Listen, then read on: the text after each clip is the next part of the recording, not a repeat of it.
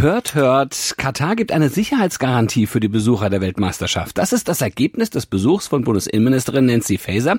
Das äh, bedeutet also, auch Angehörige der LGBTIQ-Community können gefahrlos in das Emirat reisen, obwohl dort Homosexualität unter Strafe steht. Klingt erstmal gut, ist auch gut für die Innenministerin auch, die das ja als Erfolg ihrer Reise erstmal verkaufen kann, aber spricht auch irgendwie Bände, dass sie das verkündet hat und nicht die Kataris selbst. Ne? Sie wollen sich mit diesem heiklen Thema nicht zu sehr in der Öffentlichkeit zeigen und beschäftigen. Ja, und dass die Sicherheit von WM-Besuchenden wenige Wochen vor dem Start des Turniers immer noch ein Thema ist, das ist zudem auch noch verdammt peinlich und zeigt nochmal die ganze Problematik und was für ein Trauerspiel diese WM 2022 eigentlich in Wirklichkeit ist. Naja, aber wenn es da sicher ist, ne, das kommt mir natürlich zu passen. Alle Details auch zur Weltmeisterschaft in Katar und der Vergabe dorthin könnt ihr nochmal nachhören in sieben Folgen von Beyond Katar, die Geschichte hinter der Skandal-Weltmeisterschaft. Eine wirklich hörenswerte Podcast-Serie, überall, wo es Podcasts gibt. Aber was gibt's denn jetzt von uns heute neu?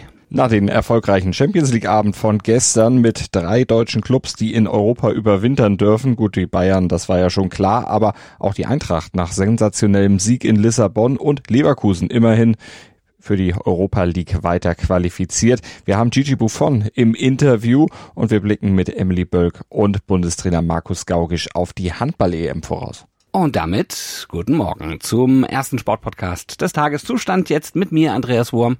Und mit mir, mit Malte Asmus. Und gleich zum Start gibt's natürlich erstmal wieder den aktuellen Stand jetzt in unserem SID Newsblog. Alles Wissenswerte für den Tag bei uns ganz komprimiert zusammengefasst. Darüber spricht heute die Sportwelt.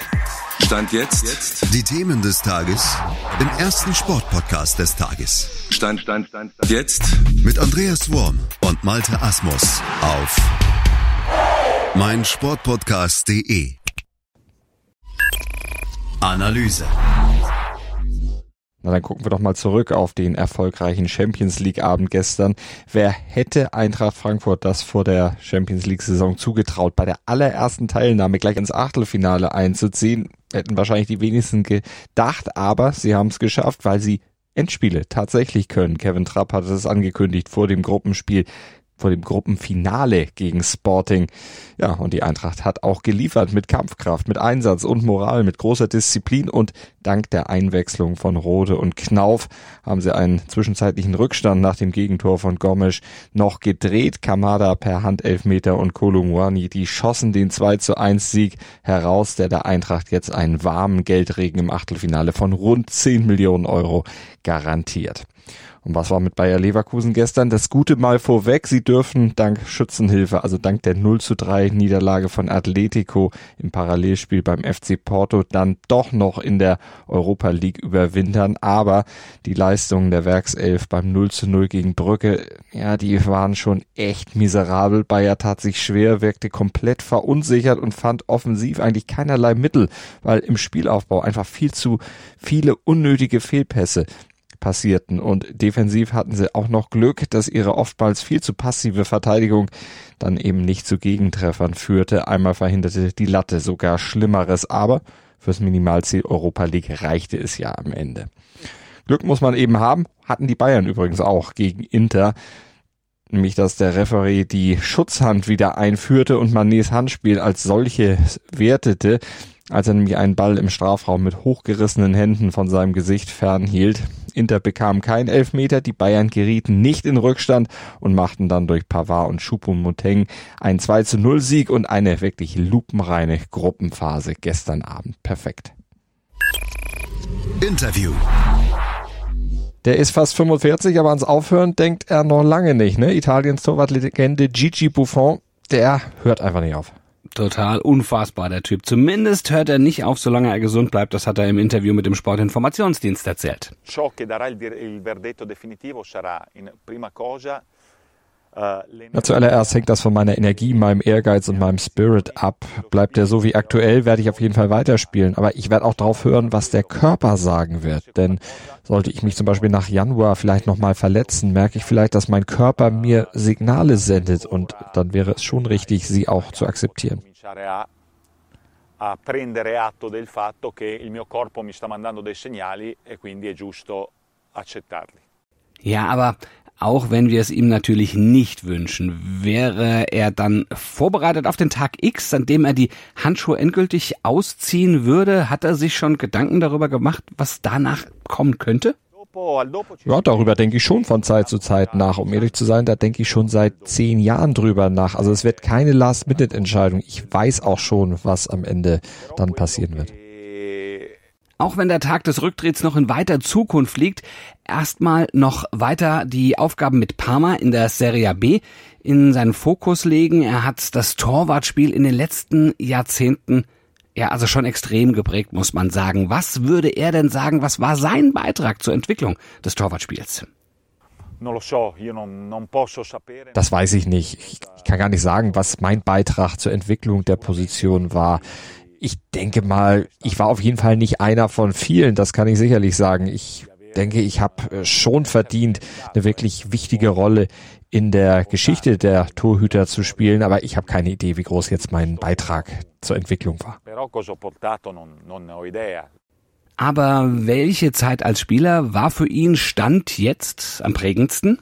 Insomma, con la Juve ho fatto una vita e quindi ho, ho un legame eigentlich habe ich mein ganzes Leben bei Juve verbracht und deshalb habe ich natürlich eine besonders starke, intensive Bindung, die durch ja, die Kenntnis und die Erfahrung aufgebaut wird, die wir seit 20 Jahren ja zusammen erlebt haben. Aber ich muss auch sagen, dass ich eine besondere Erinnerung daran habe, wie es in Paris war, bei PSG, mit den Teamkollegen vom Paris Saint-Germain, mit dem Verein, mit den Fans. Also für mich war das eine der schönsten Erfahrungen meines sportlichen Lebens, aber auch eine der wichtigsten Erfahrungen als Mensch. Die WM in Katar wird er ja nur vor dem Fernseher mitverfolgen können. Hat er einen Tipp? Wer wird ein Weltmeister? Penso che also wenn sie nicht schon vor dem Finale aufeinandertreffen, werden Argentinien und Brasilien das wohl durchziehen. Die sind einfach richtig stark. Aus meiner Sicht ist Frankreich, vor allen Dingen wegen der individuellen Stärke, das einzige europäische Team, was da mit Brasilien und Argentinien mithalten könnte. Aber ob sie es auch als Team wirklich schaffen, das weiß ich nicht. Frankreich ist so ein bisschen wie Italien. Die machen manchmal total bescheuerte Dinge und bringen sich dann um das Resultat, was sie eigentlich verdient hätten. Interview. In zwei Tagen beginnt die Handball-EM der Frauen in Slowenien, Nordmazedonien und Montenegro. Ja, geschickt platziert, ne? Damit ja. gehen sie genau der Fußballweltmeisterschaft aus dem Weg. Am 4. November geht das los, am 20. November ist das Finale und um den Einzug da rein werden sich ja in der Zeit 16 äh, Teams streiten, darunter auch das deutsche Team. Genau, und das hat einen ganz, ganz großen Traum, nämlich endlich eine Medaille gewinnen. Das beteuert auch Kapitänin Emily Bölk im SED-Interview mit ganz glänzenden Augen. Natürlich ein großes Ereignis, immer was ähm, ganz Besonderes. Nochmal eine Nummer drauf als ein normales Länderspiel. Ähm, eine Chance natürlich immer, ähm, ja, irgendwie mit einer Medaille wieder nach Hause zu kommen. Ich meine, der Traum ist nach wie vor da bei uns allen.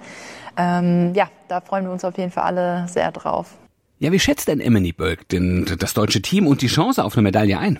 Wir sind nach wie vor ein junges Team, muss man sagen. Und da haben uns äh, andere Nationen nach wie vor äh, die Länderspiele voraus, die Erfahrung voraus, ähm, teilweise auch einfach wirklich in der Bank weg Weltklasse Leute auf äh, oder im Team.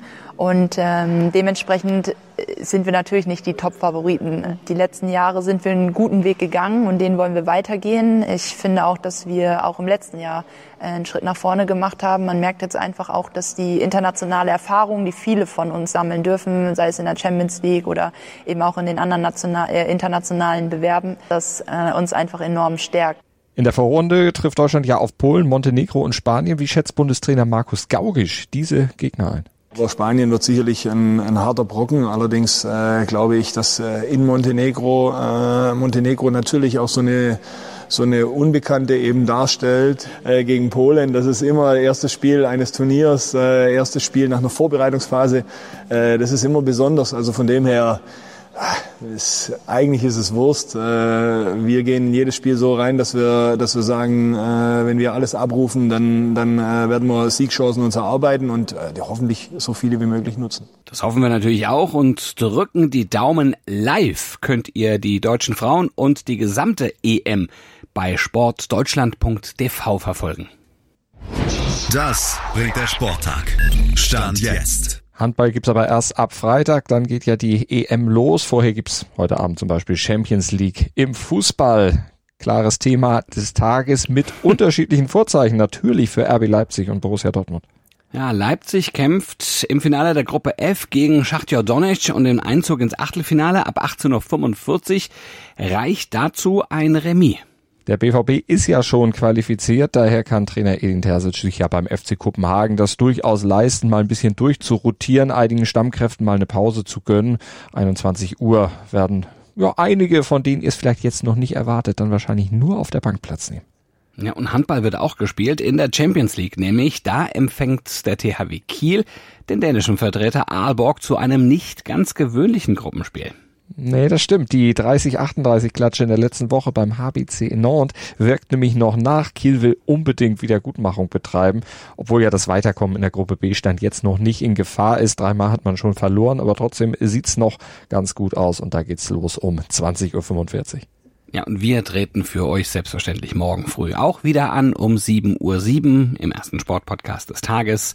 Äh, natürlich im Podcatcher eurer Wahl. Wir sehen auch gut aus, muss ich dazu sagen, aber das, ja? das enthalten wir euch natürlich vor, genauso wie die glänzenden Augen von Emily Bölk, die konnten wir euch ja auch nur durch die Akustik übertragen. Aber glaubt uns einfach, sowohl das eine als auch das andere und abonniert uns einfach. Glaubt uns auch, wenn wir eure sportlichen Fakten dann für euch hier, oder unsere sportlichen Fakten für euch dann hier darlegen, bewerten. Und bewerten könnt ihr uns natürlich auch, wenn euch das gefällt, wie wir denn die sportlichen Fakten bewerten. Also Schaltet dann morgen am besten wieder ein. Bis dahin, großen Kuss von Andreas Wurm und Malte Asmus.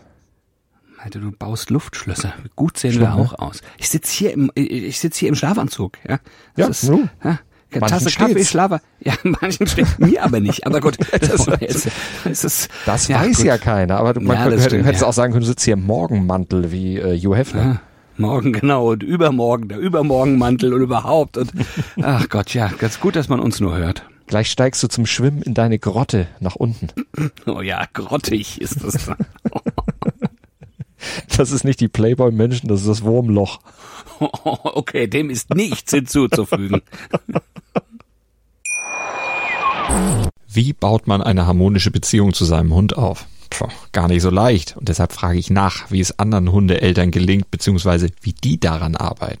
Bei Iswas Dog reden wir dann drüber. Alle 14 Tage neu mit mir, Malte Asmus und unserer Expertin für eine harmonische Mensch-Hund-Beziehung, Melanie Lippisch.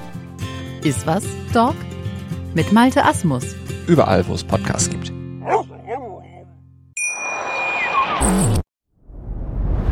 Dir hat dieser Podcast gefallen? Dann klicke jetzt auf Abonnieren und empfehle ihn weiter. Bleib immer auf dem Laufenden und folge uns bei Twitter, Instagram und Facebook. Mehr Podcasts aus der weiten Welt des Sports findest du auf meinsportpodcast.de.